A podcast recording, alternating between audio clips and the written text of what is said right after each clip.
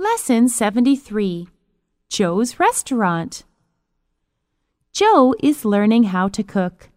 He has to learn because he wants to start a small restaurant. His mother is teaching him. She used to be a chef at a big restaurant. With her help, he ought to have no problem. I'm sure Joe's restaurant is going to be the best restaurant in town.